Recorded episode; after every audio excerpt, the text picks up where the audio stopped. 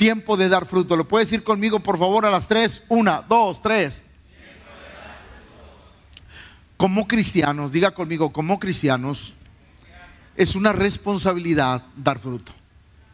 Por ejemplo, yo le quiero decir algo, cuando usted compra un árbol frutal, si usted ha comprado un árbol frutal, usted llega a su casa, lo planta y usted tiene el deseo de que algún día ese árbol le produzca, ¿cuánto tiempo está dispuesto a aguantar? Va otra vez. Usted compra un árbol frutal, llega a su casa, lo planta en el lugar más bonito, porque usted quiere algún día disfrutar de lo que ese árbol le puede ofrecer. Y yo le pregunto a usted, ¿cuánto tiempo está dispuesto a soportar para que ese árbol dé fruto? Ay, qué aguados vienen hoy. ¿Cuánto está dispuesto a aguantar? Por ejemplo, cada, cada árbol, cada árbol tiene su ciclo para dar, para dar fruto. ¿Sí? No es que yo, pastor, en un año, no, hay árboles que se van a tardar tres, cinco años en, en, poder dar frutos, en preparar todo para que ese árbol genere. Pero yo le pregunto, por ejemplo, si un árbol a usted le dicen en tres años va a dar fruto, pasan cinco años y ese árbol no da fruto, ¿qué va a hacer usted? A ver, fuerte, ¿qué va a hacer? Le busca otro lugar porque en ese lugar es especial porque porque pues ese lugar ese árbol podrá producir sombra, pero usted no quiere sombra, usted quiere frutos. Entonces, escúcheme algo importante porque sobre eso va a girar el sermón. ¿Usted cree que Dios lo salvó a usted por chulo? Eso solamente me pasó a mí. ¿Por qué lo salvó el Señor? ¿Para qué nos salvó el Señor? Para ser parte de su reino, pero también para dar. Eso nunca se le olvide. Todo cristiano tenemos la responsabilidad de dar, de dar fruto. Marcos 11, 12 al 14, esta historia está sumamente interesante. Escuche, al día siguiente, cuando salieron de Betania, tuvo, tuvo Cristo está hablando de Cristo. Cristo salió de Betania con sus discípulos y cuando salió en la mañana tuvo, tuvo hambre. Eh, y eso es algo bien interesante, escuche. Y viendo de lejos una higuera que tenía, ¿qué tenía la higuera? Hojas. Fue a ver si tal vez hallaba en ella algo. Pero cuando llegó a ella, nada yo, sino hojas, pues ¿No se le hace ilógico que Cristo haya ido a buscar algo cuando no era tiempo de... No se, a, ver, va otra vez porque hoy vienen muy callados. ¿No se le hace raro, zona VIP, de que Cristo fuera a una higuera para ver si encontraba algo cuando la misma Biblia dice que no era tiempo de... ¿No se le hace raro? ¿No se le hace ilógico? ¿No se le hace como que algo exagerado de Cristo si tú sabes que no es tiempo de higos? ¿Cómo vas y buscas fruto donde sabes que no? Ahora escuche, verso 14. Entonces Jesús dijo a la higuera en ese momento, nunca jamás coma nadie fruto. Y lo oyeron. Y eso era algo importante que ellos lo oyeran. Pero más adelante Marcos 11:19 nos dice lo que pasó. Pero al llegar la noche, Jesús salió de la ciudad y pasado por la mañana, vieron que la higuera, vieron que la higuera se había secado desde dónde. Entonces Pedro, acordándose, le dijo, maestro, mira la higuera que, otra vez, la higuera que Ahí va, les quiero hacer una pregunta y ojalá sean observadores cuando leen. ¿Cristo la maldijo? Nunca la maldijo. Cristo jamás utilizó y dijo, higuera, te maldigo, sécate, porque fui a coger higos de ti y no tenías. Nunca. Jesús nunca pronunció una palabra de maldición. Pero, ¿qué esperaba Jesús de la higuera si no tenía higos? ¿Por qué vio las hojas, vio una higuera frondosa y dijo, voy a ir. Tenía hambre. Como todos nosotros cuando nos vamos a trabajar y no nos dan lonche, teníamos hambre. Hay hombres que pueden testificar eso. Dios los bendiga. Salimos, o, Cristo salió, vio aquella higuera frondosa y dijo, voy a ver qué puedo, qué puedo hallar. La Biblia dice que fue, no era tiempo de higos, pero no había. Entonces, ¿qué esperaba Jesús de la higuera si no era tiempo de... Pero la misma Biblia nos contesta. Oseas capítulo 9, verso 10 dice, como uvas en el desierto, allí a Israel. Como la fruta temprana de la higuera. ¿Como la qué? Ahí le va para los que no saben. La higuera es una de las plantas o, de los árboles frutales que da dos frutos al año. Haga así como que se sorprende. Ah, una, dos, tres. La higuera es el único árbol frutal que tiene la capacidad de dar fruto dos veces al año. Escucha, Osea lo dice, como uvas en el desierto allá Israel, y como la fruta temprana de la higuera en su principio, vi a vuestros padres. Entonces, ahí va. Fruta temprana. ¿Cuál era la fruta temprana, pastor? El primer fruto de la higuera, el que está todo verde, ¿sí lo ha visto? Digo, para, empezar, sí conocen la higuera, ¿verdad? Sí, sí conocen la higuera, ¿verdad? Bueno, la higuera. ¿Sí ha visto el fruto verde? Ese frutito que usted lo ve y está verde y usted dice, no, porque el higo tiene que estar como que rojito, como que morado, como que así para que esté dulce y pueda, podamos saborearlo. Bueno, el fruto verde, aquel que todavía no madura, se le conoce como brevas o albacora en otros, en otros países. Es un fruto no tan dulce como el higo, pero es comestible. ¿Qué estaba buscando Jesús? Ahí va, porque esto es importante y no quiero que se me pierda. ¿Qué estaba buscando Jesús? Los primeros, no, no va otra vez. ¿Qué estaba buscando Jesús? ¿Sabes qué Dios busca en nuestra vida? Dios siempre va a buscar en nuestra vida los primeros frutos.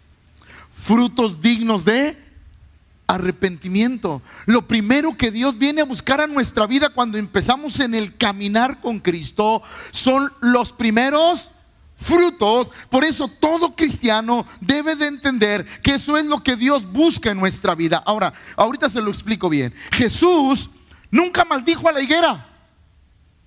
Nunca jamás nadie coma fruto. Eso fue lo que dijo Jesús. Nunca nadie jamás coma fruto y la higuera se secó. Ahí le va. Qué impresionante que aún las plantas oyen la voz de Dios. No, va otra vez porque eso mereció un mejor amén. Qué impresionante que aún las plantas, los árboles obedecen la voz de Dios. Como el viento y la mar también aprenden a oír la voz de su creador. Dígale al que está a su lado, a veces nosotros somos los que no la oímos.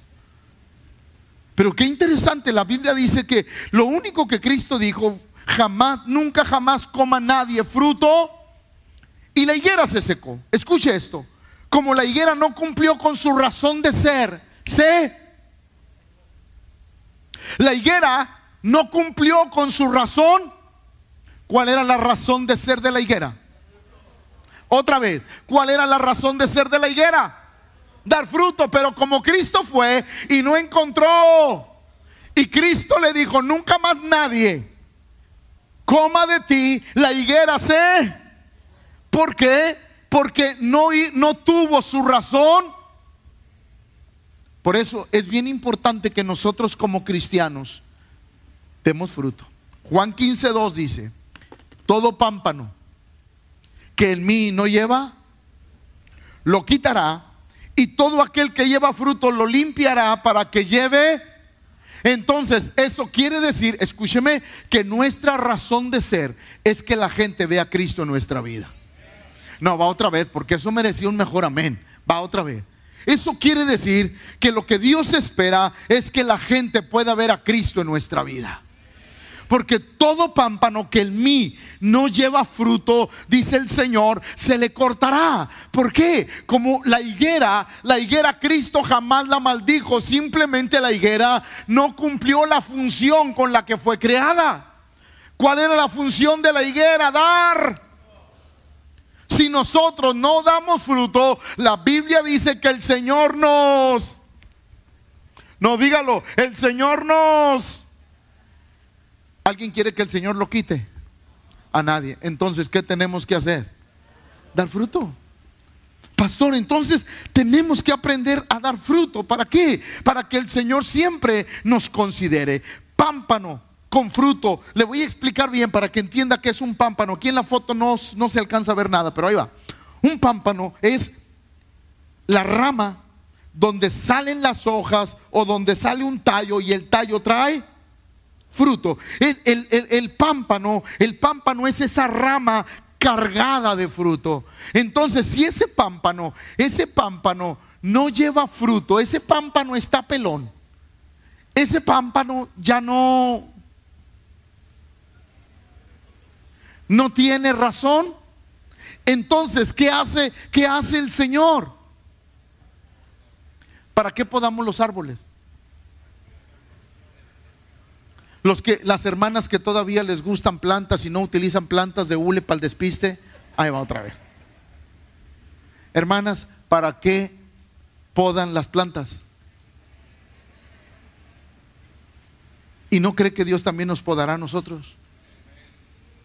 Porque todo pámpano que en mí no lleva fruto, la Biblia dice que Dios le quitará. Entonces nosotros como un pámpano que estamos pegados a la vid que es Cristo, tenemos que aprender a dar fruto. ¿Por qué? Ese es el fin de todo creyente. Juan 15, 16 dice, no me elegisteis vosotros a mí, sino que yo os elegí a vosotros y os he puesto para que vayáis y llevéis.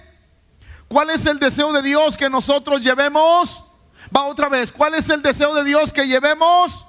Fruto, pero no solamente eso, escuche, yo os elegí a vosotros y os he puesto para que vayáis y llevéis fruto y vuestro fruto. Ahora, imagínense, cuando, cuando un, un árbol es tocado por una tempestad, por un viento, Dios dice, yo no quiero que nada de lo que te pase tú dejes de dar. Porque el fruto lo tenemos que dar no importando las circunstancias que vivamos. Va otra vez. El fruto lo tenemos que dar no importando lo que vivamos. Nosotros como cristianos debemos de aprender a dar fruto, porque la Biblia dice que debemos de ser como el árbol plantado junto a las corrientes de aguas que da su fruto en su tiempo y su hoja no cae y todo lo que hace prospera. ¿Cuál es entonces el secreto del cristiano? Estar pegado a Cristo. Cuando nosotros estamos pegados a Cristo, yo le aseguro que siempre vamos a dar fruto. Mire lo que dice Lucas 13, 6 al 9. Y, este, y este, esta parábola me gusta para, aplicar, para aplicarla. Escuche, dijo también esta parábola. Tenía un hombre una, una higuera plantada en su viña y vino a buscar fruto en ella y no lo halló. Y dijo al viñador, he aquí, hace tres años que vengo a buscar fruto en esta higuera y no lo hallo. Escuche, escuche, por eso se va a poner interesante. No quiere decir que así tiene que ser. Pero yo creo que Dios espera que en un tiempo corto nosotros demos. La Biblia dice que el dueño de la viña vino y fue a checar esa viña. Y esa planta hacía tres años que venía a visitarla porque quería ver. Por eso la Biblia dice, escúcheme, la Biblia dice que Dios por las noches escudriña nuestro nuestro interior. Eso quiere decir que Dios todos los días está al pendiente de nosotros y damos fruto. Todos los días Dios está al pendiente de nuestra vida. ¿Por qué? Porque quiere que seamos espiritualmente productivos. Va otra vez. Dios quiere que espiritualmente seamos productivos. Escuche, y dijo al viñador, he aquí, hace tres años que vengo a buscar fruto en esta. ¿Cómo anda tu carácter?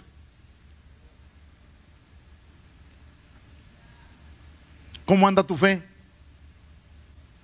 ¿Cómo anda tu duda? Porque dar fruto, diga conmigo, dar fruto es manifestar la fe en Cristo. Y cada vez que Dios viene a mi vida, Él viene a verificar qué tanto fruto de Él hay en, hay en mí. Y esto es algo interesante porque la Biblia dice que durante tres años aquel, aquel, aquella persona fue a, ver a, fue a ver a la higuera a ver si había fruto. Y un día dijo, ¿sabes que no hay? Córtala. ¿Para qué inutilizas también la tierra? ¿Por qué? Porque bueno, pues si, esa higuera que no produce está ocupando un lugar fértil, mejor quítala y pon otra para que aproveche la tierra la tierra fértil. Ese era el pensamiento del viñador, pero mire lo que dice. Él entonces respondiendo le dijo, Señor, déjala todavía.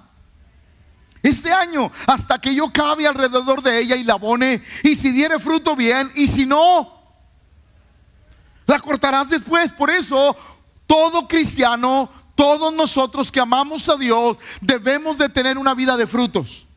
Debemos de caminar en Cristo y tener frutos.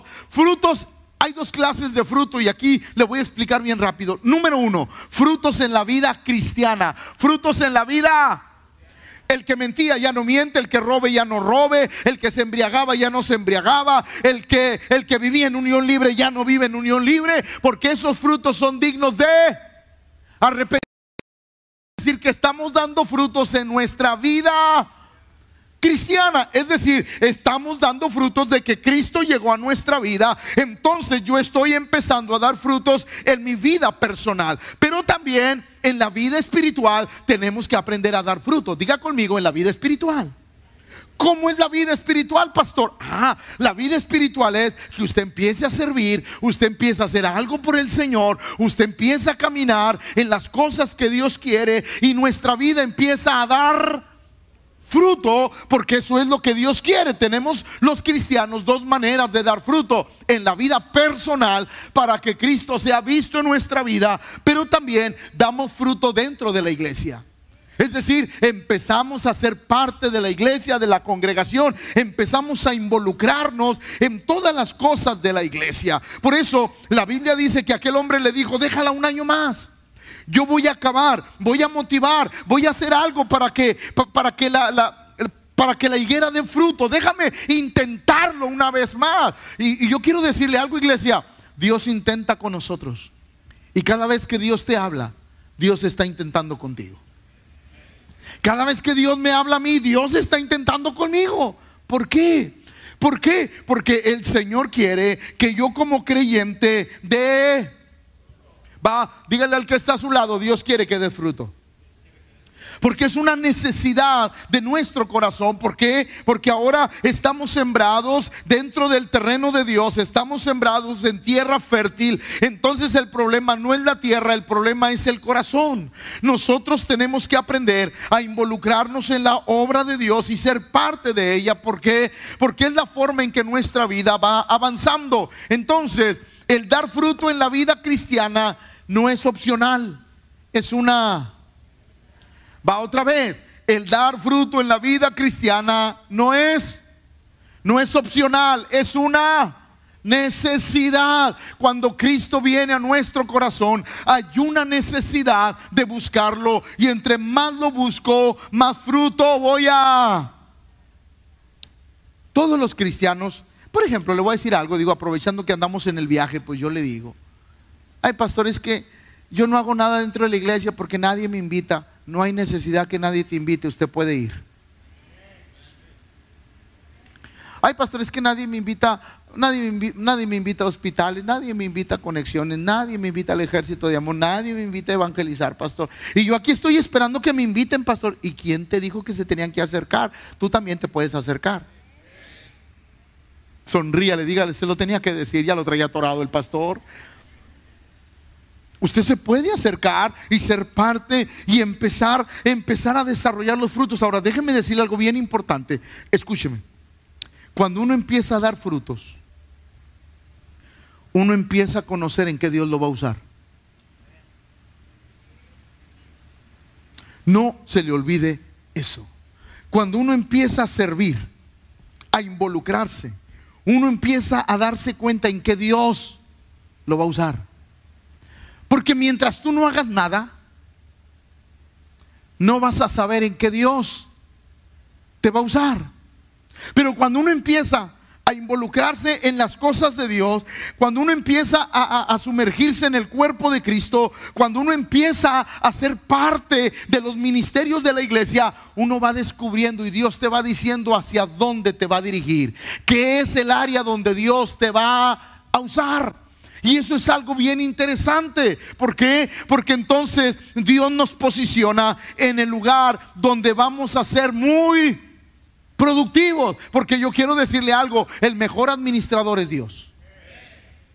Va otra vez, el mejor administrador es Dios. Por eso hay gente que dice, no, pastor, no, pastor, es que yo quiero, yo quiero predicar, pastor. Pero si tuvieras que tienes una gracia con la gente, que toda la gente nueva que viene va contigo porque tiene una gracia, lo tuyo no es predicar. Lo tuyo es consolidar. ¿Me está comprendiendo? Ah, ah, hay gente que se aferra a algo y no se da cuenta que Dios te está guiando a, a otra cosa. Y a veces queremos servir en lo que nos gusta, pero no en lo que Dios nos quiere poner. Y Dios siempre buscará que seamos efectivos. ¿Qué es eso? La Biblia dice que Dios quiere que demos fruto a 30, 60, 90, 120. Ese es el deseo de Dios. Entonces, conforme nos vamos involucrando en el servicio, vamos encontrando hacia dónde Dios nos quiere llevar. Escúcheme. Y cuando nosotros encontramos a dónde queremos, a, a dónde Dios nos quiere llevar, entonces empezamos a crecer en aquello que Dios nos va a usar. Por eso es sumamente importante que la gente entienda este sermón. ¿Por qué? Porque es el deseo de Dios que demos. Miren lo que dice Mateo 5:3. Vosotros sois la sal de la tierra. Pero si la sal se desvaneciere, ¿con qué será no sirve más para nada, sino para ser echada fuera y hollada para los hombres. Ahora, el contexto de Mateo 5:13 es que en ese tiempo en el que se escribió la sal se, se utilizaba para conservar. Diga conmigo para conservar. ¿Cuántos han ido al rancho? Y luego, ¿por qué no me ha traído gorditas del rancho? En el rancho, ¿sabe usted cómo conservan la carne? Donde no hay todavía, donde no hay electricidad yo cuando iba al rancho de mis tíos, eh, eh, ellos la carne que compraban la llenaban de... Y la colgaban en la milpa, en el, en el terreno, en el patio, la colgaban allá y ahí la dejaban. Y la carne duraba un montón. ¿Por qué? Porque la sal era conservadora. Entonces, e, el Señor lo que está diciendo aquí es, ustedes son la sal de la tierra, los que conservan que el mundo no se pudra.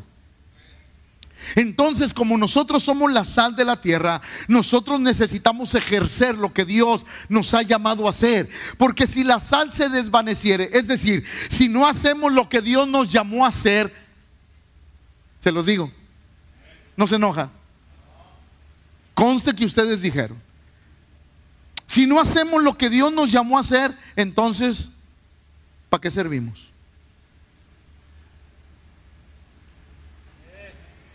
Dígale al que está a su lado, tiene la cara de salado, hermano. Va otra vez. Dios dijo, ustedes son la sal de la tierra. Pero si la sal se, si dejas de hacer tu función, ¿para qué te quiero? ¿O no dice eso? Si dejas de hacer tu función, ¿para qué? Te quiero. Porque no sirve más para nada, sino para ser hollada. ¿Sabe para qué? Cuando la sal se había desgastado, ¿sabe para qué la, para qué la utilizaban? La utilizaban para tirarla eh, eh, en los tiempos, en los tiempos de heladas. La tiraban, la, la tiraban en las calles para que los pies o todo se pudiera agarrar al hielo y pudiera la gente poder caminar. Por eso la Biblia dice que era hollada pisoteada por los hombres porque ya no servía para nada. Había perdido el sentido de la sal. Por eso nosotros como cristianos no podemos perder el sentido de lo que Dios nos ha dado. Va otra vez. Nosotros no podemos perder el sentido. Por eso, escúcheme esto, escúchemelo por favor. No, nosotros como cristianos no podemos decir, pastor, ya trabajé mucho, que trabaje otro. Porque entonces eh, empezamos a perder el... No, díganlo. Empezamos a perder el sentido. Nosotros como cristianos no podemos decir, no, pastor, sabe que ya tengo muchos años trabajando en la obra del Señor, que, que, que, lo haga otro pastor. No, porque entonces pierdes tu... No, dígalo, no lo quiere decir. Pierdes tu, tu sentido. ¿Por qué? Porque tú fuiste diseñado hasta el último día de tu vida para ser un conservador para conservar aquello que Dios quiere mantener. Es decir, cuando, cuando nosotros perdemos la esencia de lo que Dios nos ha dado, dice Dios, ya no funcionas. Por eso es importante que nosotros siempre estemos dando, va otra vez, es importante que nosotros siempre estemos dando dando fruto. No podemos decirle al Señor, ya no puedo, ya no quiero, que lo haga otro, porque entonces perdemos la razón de ser. porque el Señor le dijo a la higuera, nunca más nadie coma de ti? Ahí va, escúcheme.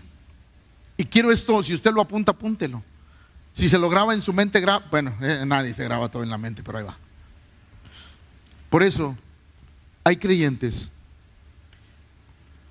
que ya no traen a nadie a la iglesia, ya no le hablan a nadie, su vida ya no bendice a nadie. Porque perdieron su perdieron su esencia. Y cuando uno pierde su esencia, pierde la pasión por el Señor. Por eso Jesús estaba sobre los discípulos. Ustedes tienen que dar fruto. ¿Por qué? Porque esa es la esencia de Dios en nuestra vida. Cuando nosotros llegamos a Cristo, lo primero que Él puso en nuestro corazón es dar fruto y que nuestro fruto, tu fruto no se puede acabar. Tú no puedes decir, pastor, ya me cansé, pastor, ya no quiero hacer esto, pastor, ya no, me voy a sentar, voy a tomar vacaciones espirituales. Usted no puede hacer eso. ¿Por qué? Porque el Señor dijo que tu fruto debe de debe de permanecer. Si el fruto no permanece, algo está pasando en nuestra vida. Y si algo pasa en nuestra vida, se cumple lo que dijo el Señor en Mateo. Entonces, si la sal pierde su esencia, ¿para qué sirve? Para nada. Nosotros dentro de la obra de Dios y dentro de Cristo tenemos que servir. Va, tenemos que servir porque mamás que están aquí y que sus hijos no vienen a la casa del Señor, usted está bien salada. No porque su hijo no venga, no me malentienda, sino porque sus oraciones están protegiendo esa vida para que un día Él se conozca al Señor. O sea, nosotros estamos dando frutos. ¿Por qué? Porque no estamos dejando que se eche a perder lo que Dios nos ha dado. Cada vez que nosotros hacemos algo en la obra de Dios, lo estamos protegiendo. ¿De qué, pastor? De que no se pudra. ¿Por qué? Porque la sal no ha perdido su esencia.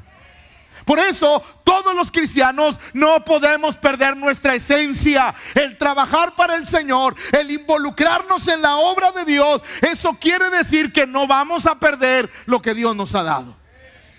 Por eso es importante dar fruto. A veces la gente, los creyentes piensan, no, pues es que el pastor quiere que estés trabajando en la iglesia, al pastor no más le importa que trabajes. No, fíjese que no. Es por su bien. Porque mientras usted dé fruto, usted está conservando algo. Su esencia, la pasión de Dios sigue ahí. Porque mire, cuando uno deja de dar fruto, yo no sé si usted ha visto, no ve a nadie, no ve al que tiene al lado para que no pague, pero cuando uno deja de, de dar fruto, hasta la cara se le pone amargosa.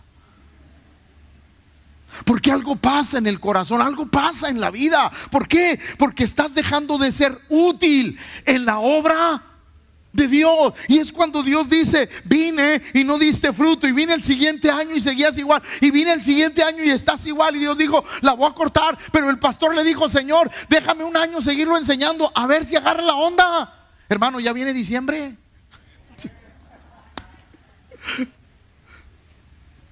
¿Por qué? Porque es importante. No, diga conmigo, no puedo perder mi esencia. No, no, pero, pero dígalo así como que lo cree, por favor. No puedo perder mi esencia. Si la sal pierde su esencia, no sirve más para para nada. Sabes que mientras nosotros estemos activos, toda nuestra familia tiene la posibilidad de conocer a Jesús. ¿Por qué? Porque todavía tenemos la sal de Dios, la cobertura de Dios y todo lo que depende de nosotros va a ser protegido. Por eso es importante no dejar de hacerlo. ¿Por qué? Porque si la sal se desvanece, cuando, cuando, cuando en el rancho no le ponían sal a, a algo, ¿qué le pasaba?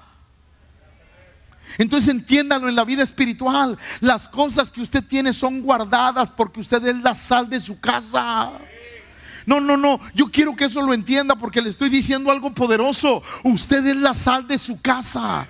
Que aunque usted pueda decir hoy, pastor, mis hijos no quieren, mi esposo no quiere, mi esposa no quiere, mi familia no quiere. Mientras usted tenga sal y mientras usted sea la sal, hay esperanza en Dios. ¿Lo está comprendiendo? Por eso no podemos dejar de hacer, no podemos dejar o no podemos perder la esencia de lo que Dios quiere que hagamos. A mí me gustaría que la gente comprendiera la bendición de servir, de involucrarse, de dar, de dar fruto, de decir, pastor, vamos a ir a hospitales y vamos a bendecir porque somos la sal, vamos a ir a, evangelizar y vamos a ir todos, vamos a abrir conexiones, vamos a hacer, uy, tantas cosas. ¿Por qué? Porque esa es la obra de Dios y yo me quiero involucrar en la obra de Dios. ¿Por qué? Porque no quiero perder mi esencia. Los cristianos apasionados son aquellos que nunca pierden su esencia. Si hay algo a lo que yo le tengo temor y miedo y que yo le pido a Dios que me libre, es del cansancio espiritual. Si hay algo que yo le temo de verdad, es a eso. A que un día llegue el cansancio espiritual a mi vida y yo le diga a Dios, no Señor, ¿sabes qué? Ya no quiero. No Señor, manda otro. No Señor, ¿para qué tanto? Ya estoy haciendo mucho por ti. Yo le pido al Señor, nunca permitas que esos pensamientos lleguen a mi vida. Y lo que tú me pidas que yo haga, yo lo voy a hacer. Y a donde me mandes, yo voy a ir. Y siempre quiero tener ese corazón. ¿Por qué? Porque quiero siempre que la sal de Dios esté sobre mí. Yo quiero dar fruto. Tengo 40 años sirviendo al Señor y todavía tengo ganas de seguir haciéndolo. Porque he comprendido la bendición de hacerlo.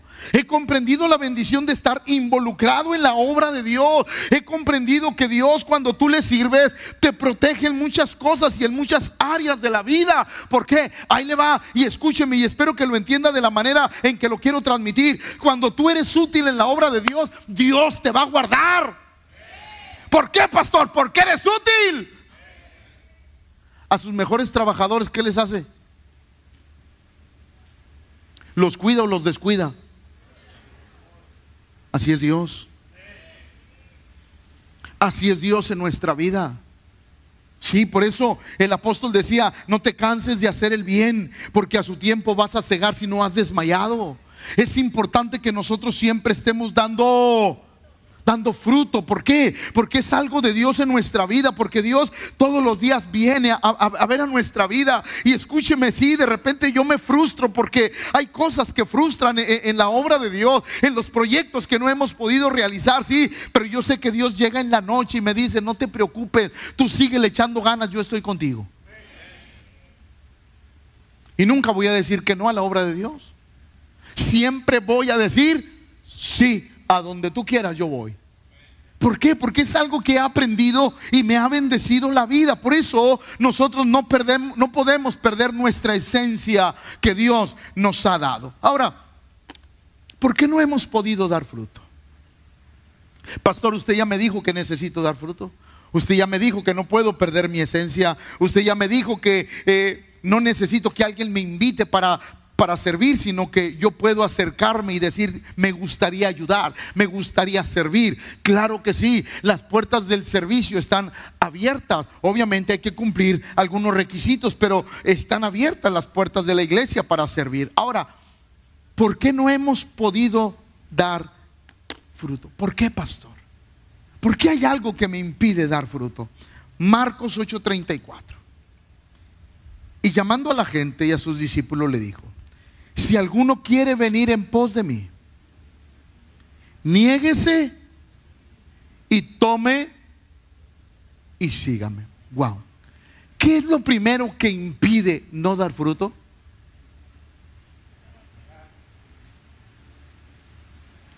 No negarnos a nosotros.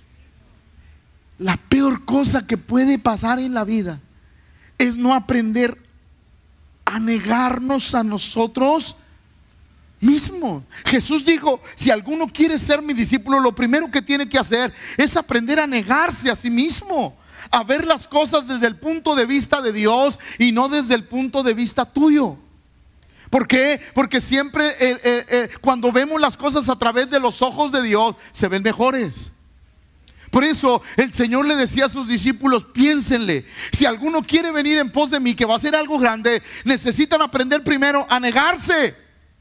Que no van a hacer las cosas de acuerdo a como tú quieres, a como tú piensas. Que no van a hacer las cosas de acuerdo a tu manera de pensar. No se van a hacer así. Hay una forma y tú te tienes que adaptar. Escúcheme, la gente tiene que aprender a adaptarse a la iglesia. Porque la iglesia no se adapta a nadie. Por ejemplo, yo me he topado con personas que, vienen de otras iglesias y Dios bendiga a todos los que vienen de otras iglesias. Pinto cruz y ya no doy. A todos los que vienen de otra iglesia. Ay, pastor, es que en mi iglesia no le hacían así. Y yo le digo, le tengo una sorpresa. Ya no está en su iglesia, está aquí. Así es que hay que acoplarnos a la visión de esta iglesia. ¿Por qué? Porque lo importante para dar fruto es aprender a negarnos a nosotros mismos. No siempre vamos a ser la cabeza, a veces vamos a estar abajo, a veces no vamos a mandar, nos van a mandar y nosotros tenemos que obedecer. Porque es parte de negarnos a nosotros mismos. Y es algo importante. ¿Qué más, pastor? Necesitamos podar nuestras costumbres. ¿Qué tenemos que hacer? Podar nuestras costumbres. ¿Por qué no he dado fruto, pastor? Porque no he podido podar las costumbres con las que vengo, con las que llego. No he podido cambiar cosas en mi vida y por eso hay gente que me ha dicho, pastor, es que yo quiero servir, pastor. Yo le digo, y luego, hermano, ¿por qué no sirve? Es que todavía traigo unos pecadillos atorados, pastor. y yo, ¿qué, hermano? Sí, pastor, sí quiero, pero todavía traigo unos pecadillos atrás. Le digo, ah, hermano, entonces no quieres. No, sí quiero, pastor. Es que si quisieras, ya lo hubieras cambiado. O estuvieras luchando por cambiarlo. Entonces, quieres, pero a tu manera. Y no se puede. Esa es la manera de, de Dios. Entonces, ahí es cuando de repente no, no, no, podemos hacer las cosas porque no hemos renunciado a nuestras propias costumbres. Sí, de repente, de repente no hemos, no hemos podido hacer. Imagínense, por ejemplo, voy a poner el alabanza. Un buen músico que tengamos. Y que diga, pastor, yo no estoy acostumbrado a, a venir a ensayar, pastor. Y yo te digo, pues I'm sorry for you, como dijo la profeta Niurka. ¿De qué me sirve tu talento si no quieres cambiar tus costumbres? Por más bueno que sea tu talento, no funciona. ¿Por qué? Porque para subirse a ese altar, una de las cosas es que tienes que ensayar. Pastor, soy bueno en lo que hago. Serás bueno. Pero para subirte aquí, tienes que renunciar a tus costumbres. ¿Alguien está comprendiendo eso? Que a veces eso es lo complicado de las cosas. Pastor, pero tiene un, tiene un talento increíble. Sí, pero no tiene disciplina.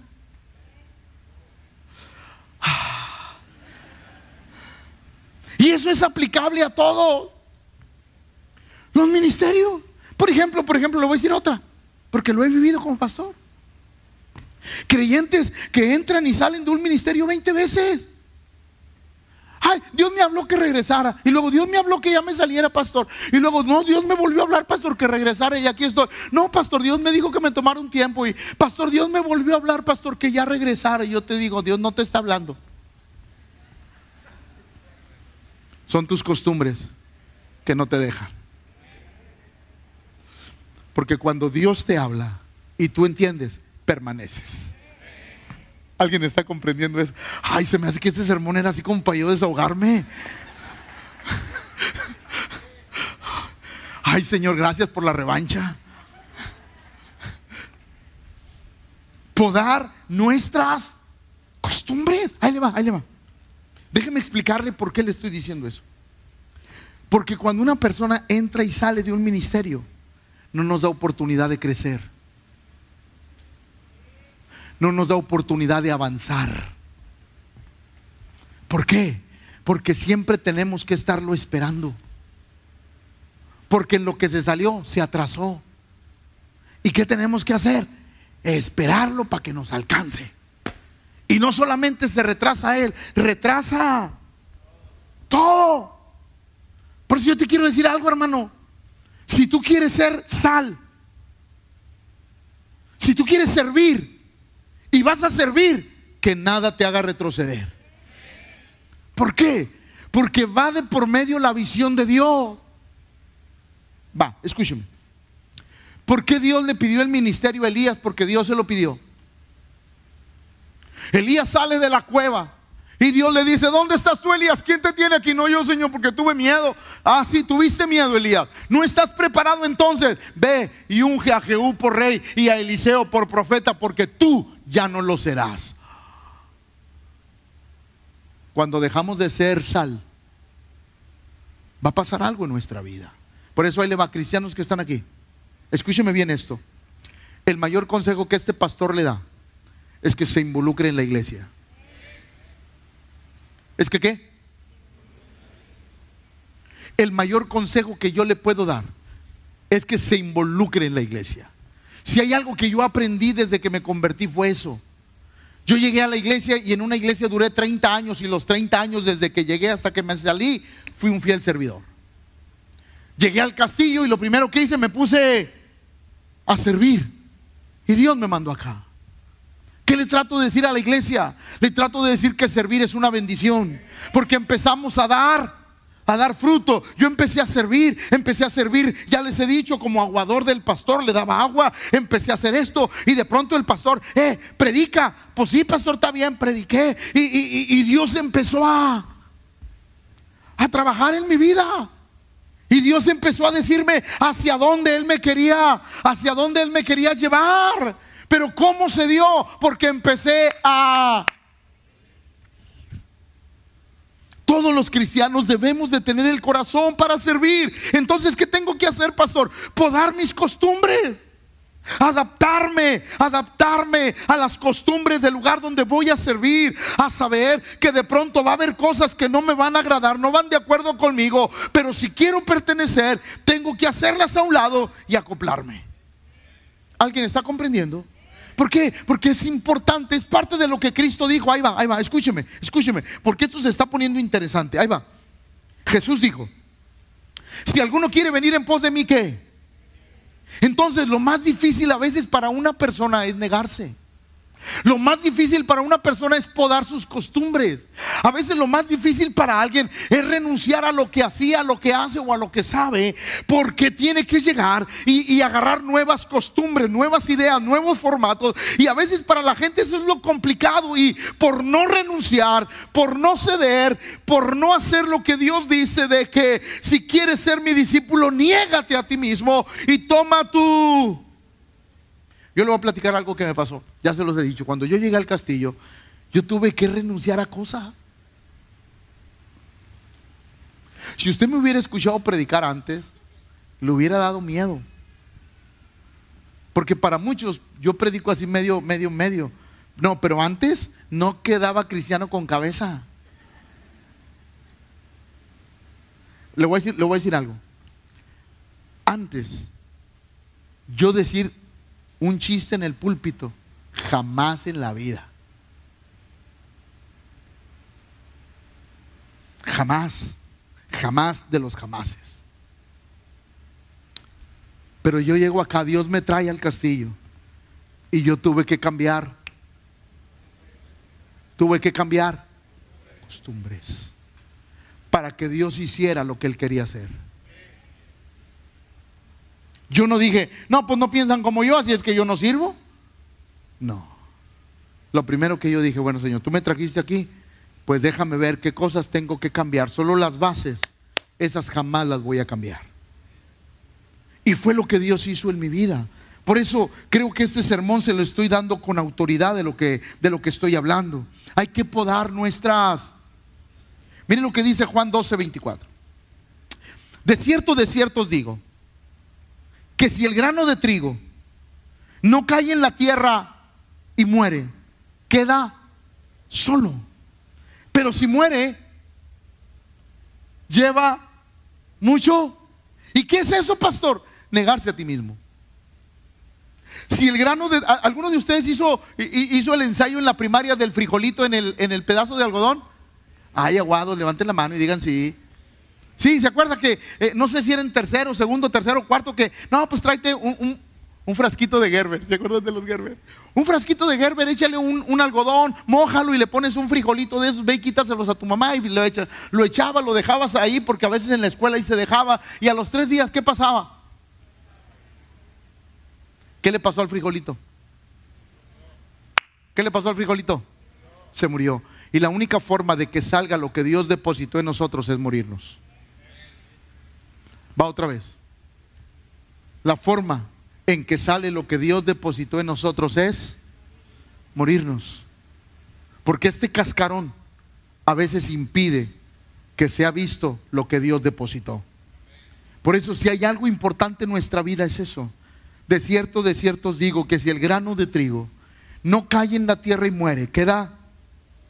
Pero si muere, lleva mucho fruto. Mateo 7, 21.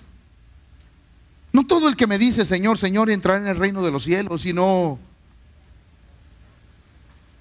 el que la voluntad de mi Padre que está en los cielos. Entonces, qué importante es aprender a hacer la voluntad de nuestro Padre.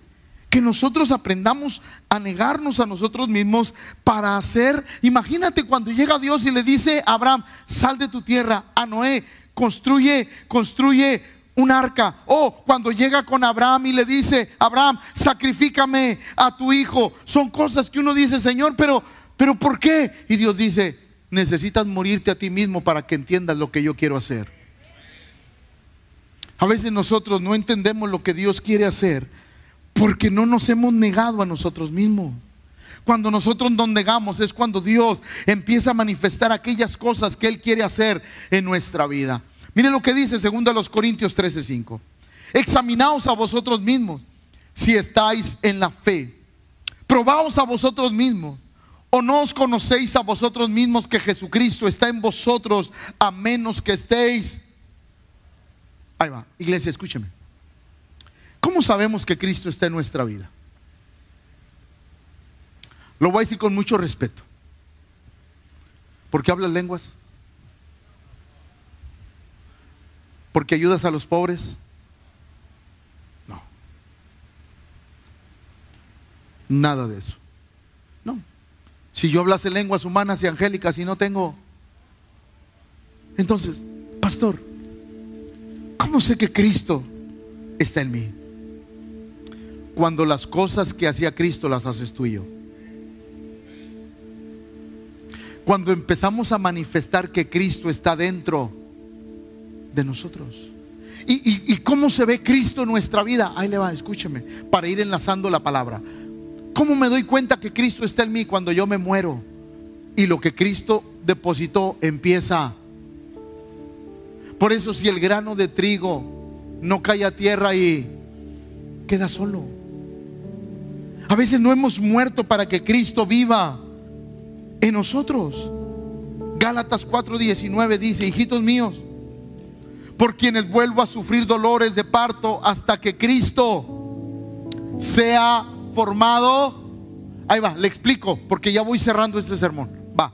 Hijitos míos, por quienes vuelvo a sufrir dolores de parto hasta que Cristo sea formado en... Eso quiere decir que es como aquel dueño que fue a la viña por tres años ¿Por cuántos? Y no encontró. ¿Qué le pasaba a ese, a, ese viñador, al cuidador de la viña? Lo mismo que le pasó a Pablo. Que vuelvo a tener dolores de parto por ustedes hasta que Cristo. ¿Sabes qué significa que Cristo sea formado en vosotros? Hasta que ustedes empiecen a dar frutos. Mi corazón, decía el apóstol, mi corazón me duele porque ustedes ya deben de dar fruto y aún no lo dan. Pero no voy a dejar de hacerlo, no voy a dejar de persistir hasta ver que ustedes como cristianos empiezan a dar fruto. Por eso, de pronto este pastor le habla a alguien, venga para acá hermano, ¿qué onda con usted? Casi no viene, casi no lo veo, ¿qué onda? ¿Qué anda haciendo? Hermano, en esta área usted tenga cuidado. ¿Por qué? Porque mi deseo es que usted dé fruto. Por eso, cada, cada sermón es motivar a la iglesia para que dé fruto. El apóstol Pablo se lo decía a la iglesia de Galacia hijitos míos, por quienes vuelvo a sufrir dolores de parto. ¿Hasta cuándo? Hasta que Cristo sea formado en vosotros. Por eso este pastor se alegra cuando un hermano dice, pastor, quiero servir. Gloria a Dios, porque servir es el inicio de que Cristo empieza a ser visto en tu vida. Cuando la gente empieza a servir es cuando la pasión por Cristo empieza a llegar a su corazón. Por eso, déjeme terminar con esto. El deseo de Dios es que demos. Va otra vez. El deseo de Dios es que demos. Ahí le va. Iglesia, póngame atención. Estoy terminando. El deseo de Dios no es cortarte. El deseo de Dios no es echarte no es quitarte de la tierra fértil y echarte en una tierra horrible. El deseo de Dios no es ese. El deseo de Dios es podarte, bendecirte para que des fruto. Por eso le voy a contestar una duda que muchos cristianos tienen. Pastor, ¿por qué entre más sirvo, entre más busco a Dios, más problemas vienen? Ah, porque Dios te está podando para que des más fruto. Va otra vez. Porque yo pensé que se iban a desgreñar con eso que les acabo de decir. Pastor, ¿por qué cuando más sirvo? ¿Por qué cuando más busco a Dios? Parece ser que los problemas se incrementan en mi vida. Bien sencillo. Porque Dios te está podando para que des más fruto. Porque entre más experiencia tengas con Dios, más frutos vas a dar. Por eso, un cristiano que está marcado por las heridas del camino es un cristiano que producirá mucho fruto. Y su fruto va a permanecer. Porque es capaz de decirle a otro, Dios te va a ayudar como lo hizo conmigo. Dios te va a prosperar como lo hizo conmigo. Dios te va a proveer como lo hizo conmigo. Será aquel que va, que levanta, que fortalece las manos cansadas, que pone firmes las rodillas endebles. Es aquel que le da un mensaje de esperanza a aquel que se está desanimando. ¿Por qué? Porque ha pasado por las pruebas y lo han hecho más fuerte.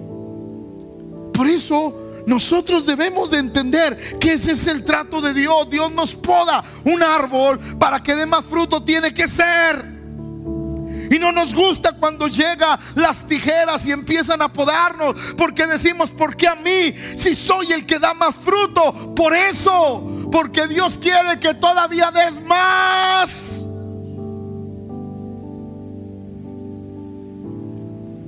El día que te quejes dejarás de dar más. Mateo 4:20, ya voy a terminar. Miren lo que dice, Marcos, perdón, 4:20. Y estos son los que fueron sembrados en buena, los que oyen la palabra, la reciben y dan, y dan fruto. A 30, a 60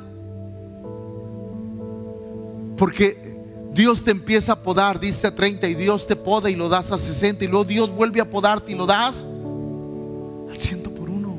Ese es el trato de Dios con nosotros.